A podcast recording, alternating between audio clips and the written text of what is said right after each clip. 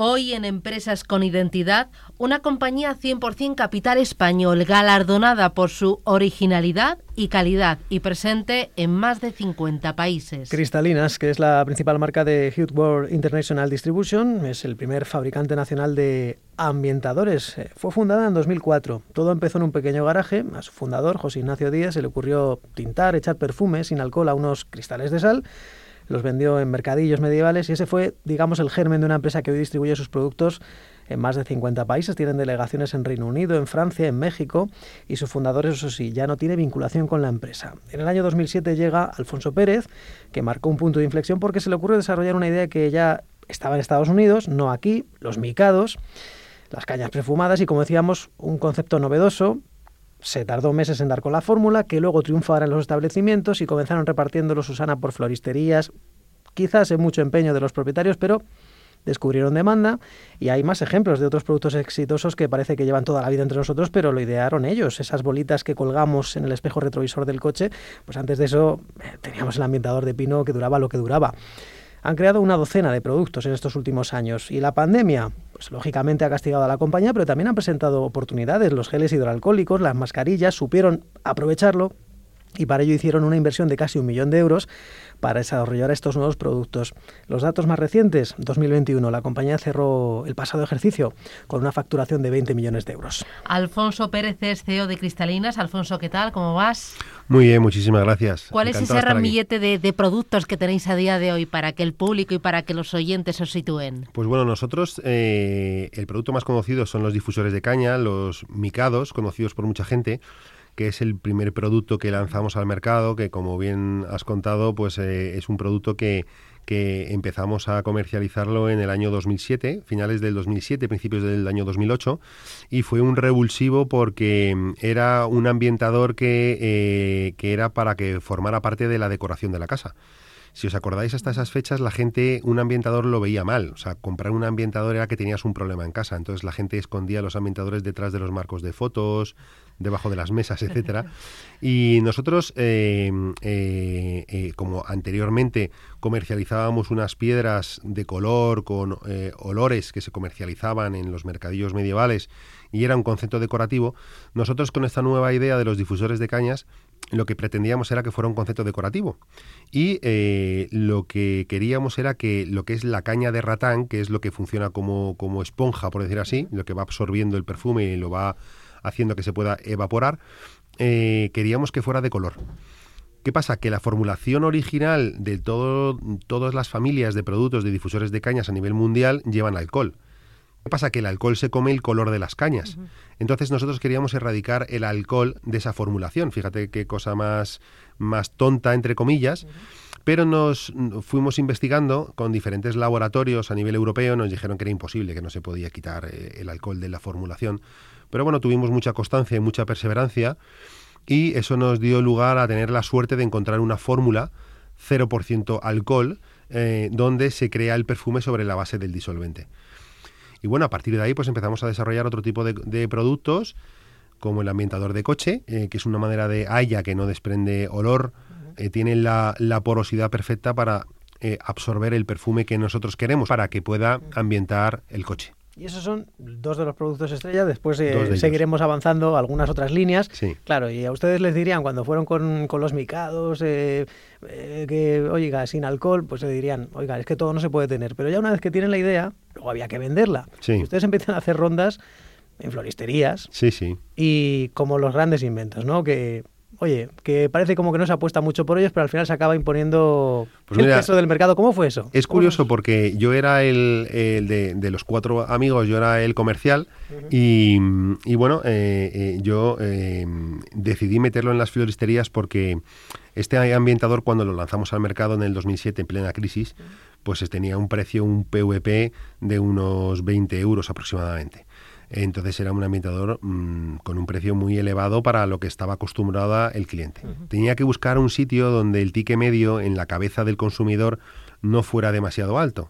Las floristerías es un sitio donde la gente que va a comprar a una floristería es bien para comprar un regalo, eh, algo que perdure, que se acuerden de ti, que cuide tu casa.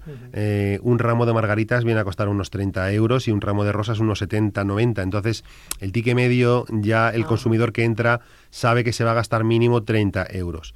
Al principio, cuando yo entraba a enseñar a los, a los dueños de las floristerías el producto, me decían, pero bueno, yo cómo voy a vender un ambientador si yo vendo flores, ¿no? Vendo aromas naturales.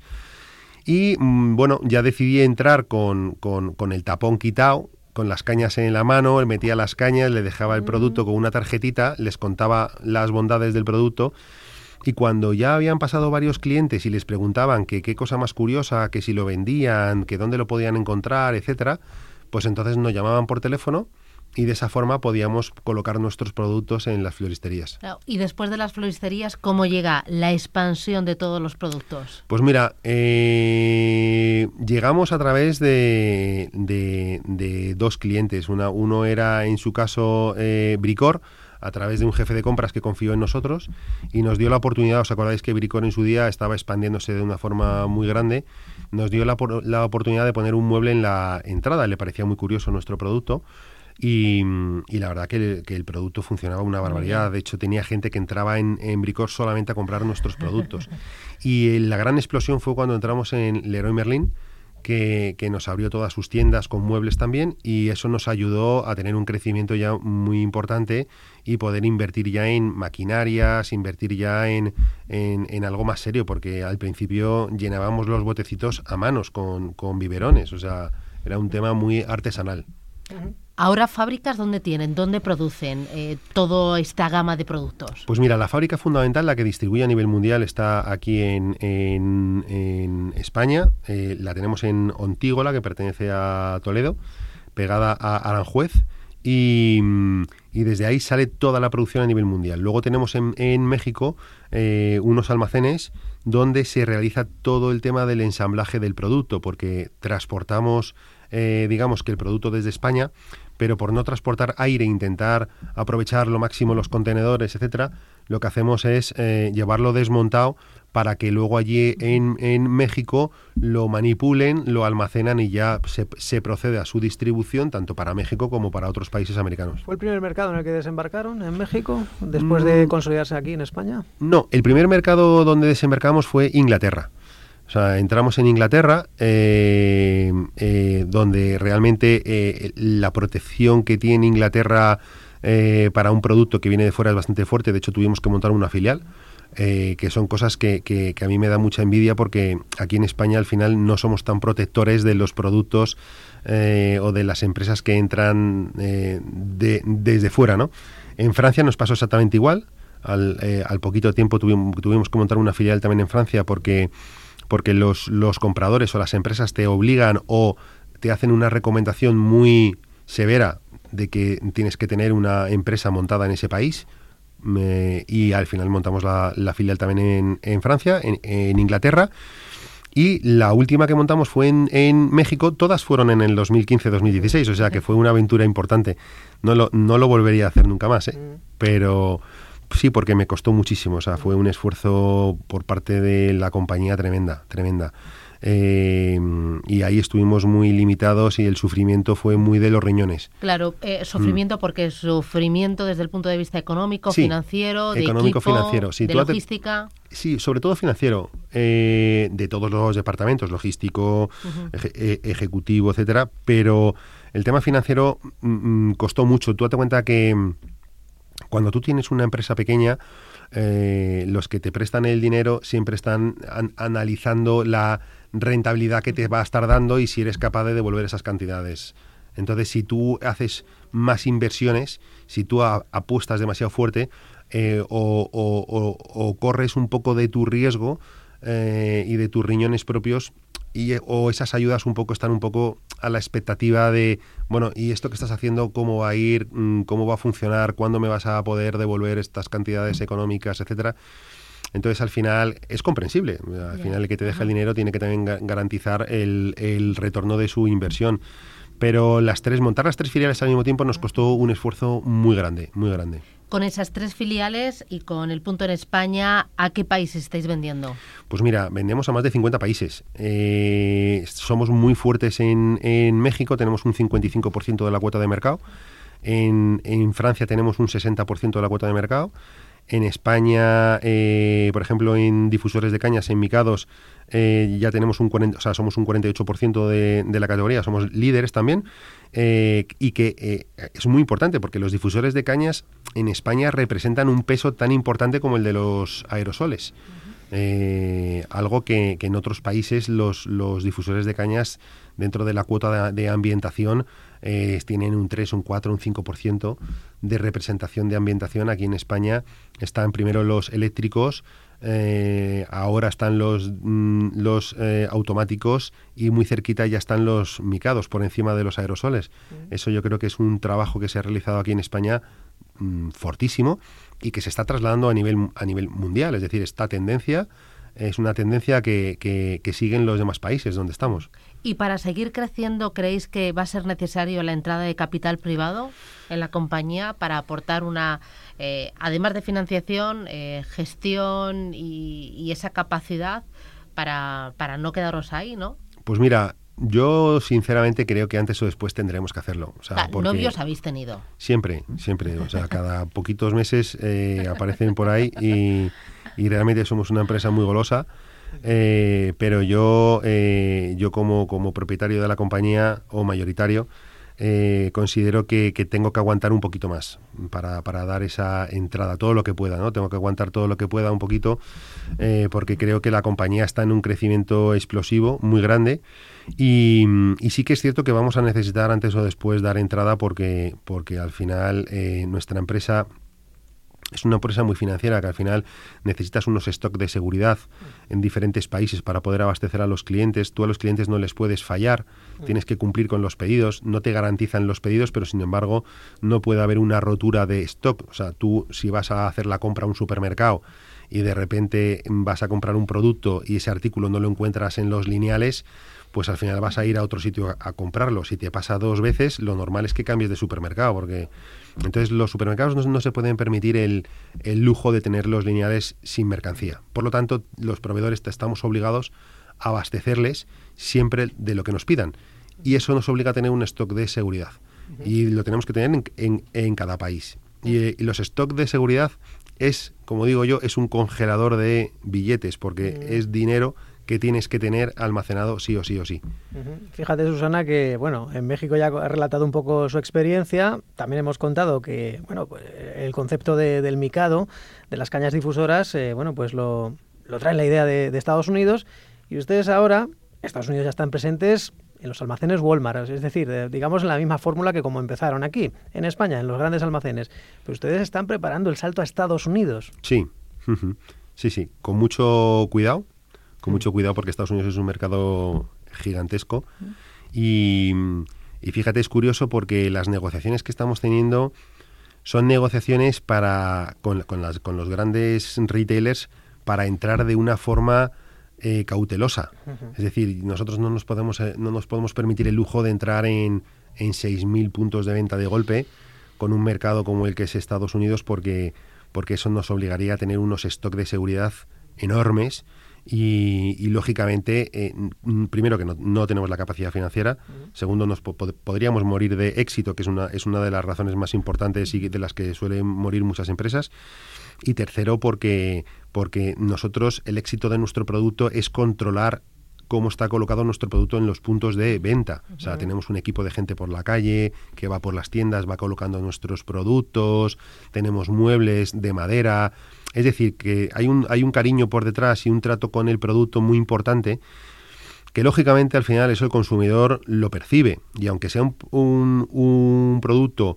un poquito más, más caro que, que, que, que, otros, es un producto que funciona perfectamente. El consumidor no es tonto, o sea, sabe que el producto funciona perfectamente, su inversión está bien hecha, le satisface, eh, el producto está bien cuidado, bien tratado, tiene una calidad altísima calidad-precio, me atrevería a decir que no hay nada en el mercado similar.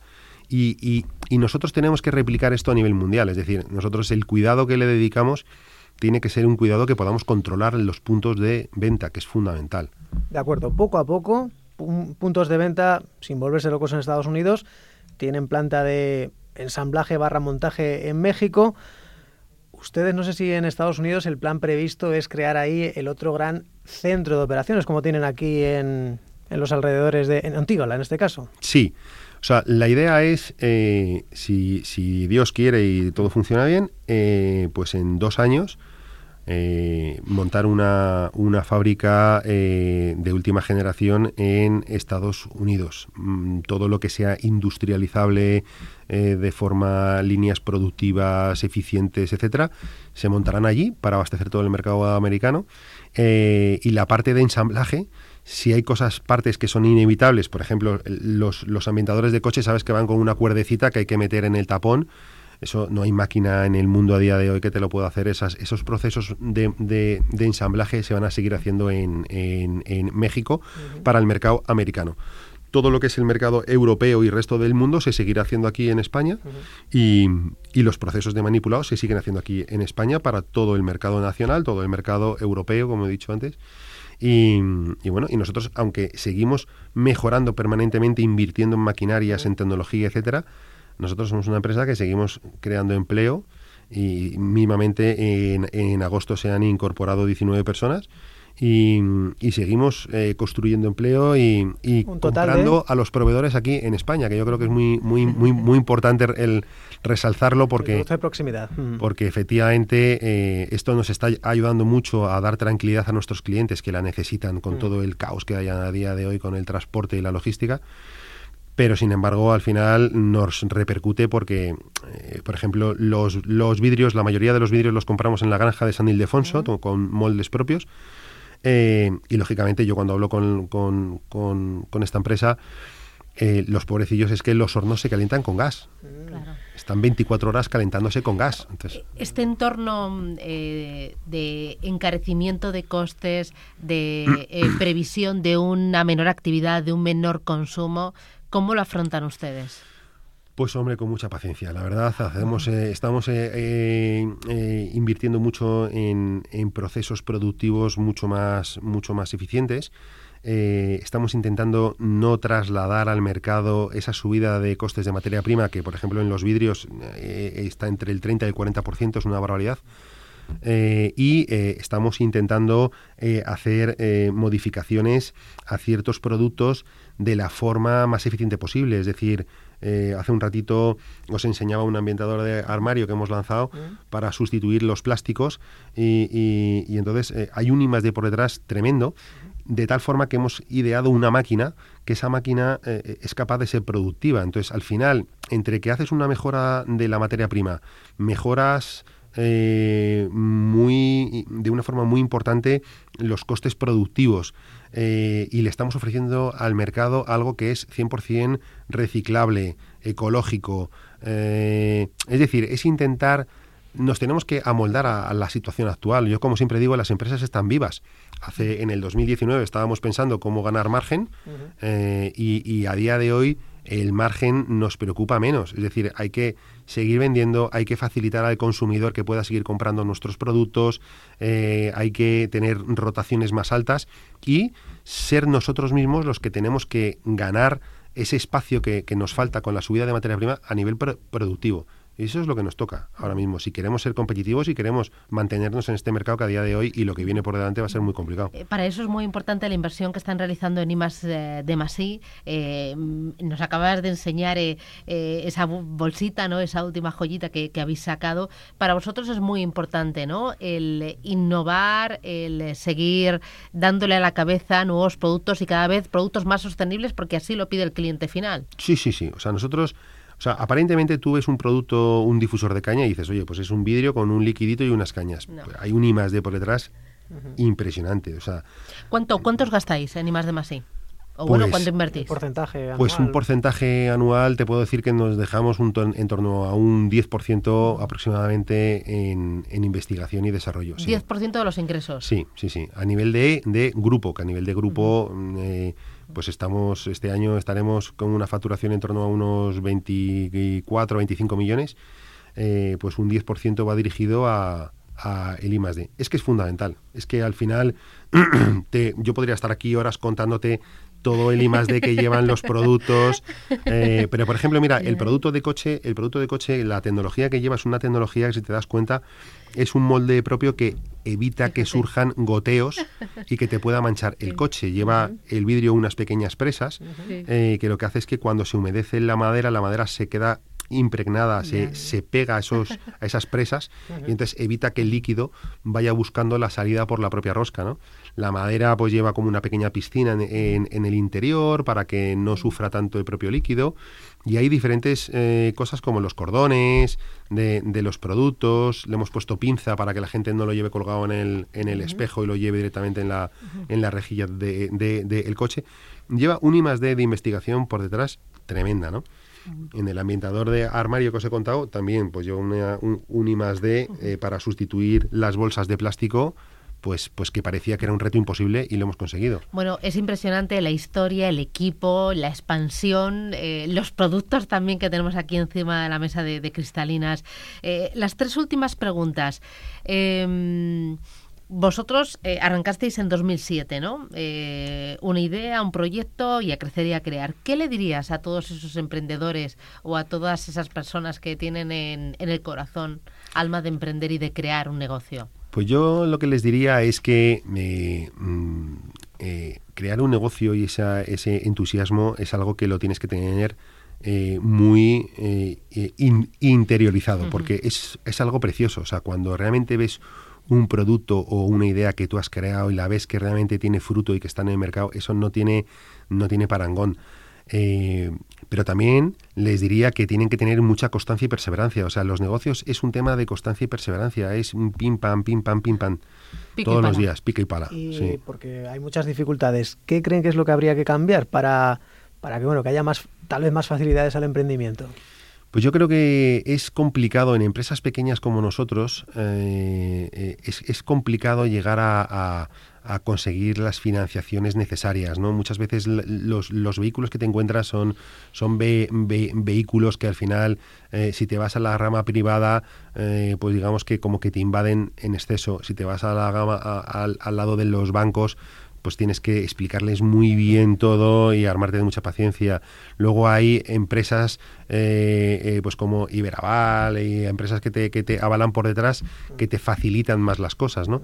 Eh, bueno, yo creo que hay, hay, hay que... Más regulación, más leyes. Sí, hay que intentar hacernos más fácil poder llegar a conseguir esas financiaciones porque en, en el fondo, o sea, digamos que somos el motor de la economía, es, es, generamos empleo, creamos empleo, eh, y, y, si apoyamos la compra de productos fabricados en España, pues ayudaremos mucho a, a, a, a la, tanto a la industria española, a los proveedores españoles, a la creación de empleo en España, eh, a que el dinero se genere aquí, que podamos eh, exportar al exterior y ese dinero vuelva al país otra vez para seguir generando volumen. Bien, facilidades a la inversión. Bueno, la última pregunta, Alfonso. Me gustaría que te despidieras con una empresa española a la que le gustaría que entrevistásemos o que conociésemos eh, su historia? Pues bueno, eh, eh, pues mira, yo por ejemplo tengo un, un, un gestor, por ejemplo, que tiene, que tiene eh, una, una, gestoría importante que también empezó de, de, de cero, se llama Aleco. Eh, y eh, estos, esta, esta, gestoría pues, pues ha ido creciendo a través del asesoramiento a diferentes empresas, que es una empresa que, por ejemplo, a mí me ha ayudado mucho porque el equipo que tiene muchas veces te están aportando recomendaciones, te están ayudando a nivel fiscal, a nivel legal, en tema de ayudas y subvenciones, etcétera. Y, y, y es una empresa que ha ido creciendo y que se merece también pues este reconocimiento, por supuesto que sí. Pues les traeremos al ECO. Alfonso Pereceo de Cristalinas, muchísimas gracias, enhorabuena, grandes éxitos y a seguir creciendo. Un abrazo, hasta pronto. Muchas gracias, gracias. a vosotros.